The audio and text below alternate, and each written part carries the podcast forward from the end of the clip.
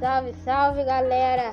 Aqui é a Poetisa Vani falando diretamente de casa com o som espetacular de fundo dos meus filhos falando.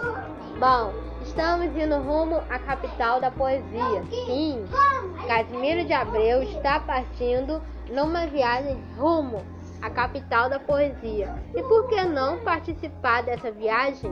Eu sou a Poetisa Vani e eu quero deixar para vocês as minhas melhores poesias inspirada na minha família, nos acontecimentos do dia a dia e, é claro, politicamente falando, incorreto. Então, partiu, gente! Rumo à capital da poesia. Casimiro de Abreu está entrando no mapa, minha gente.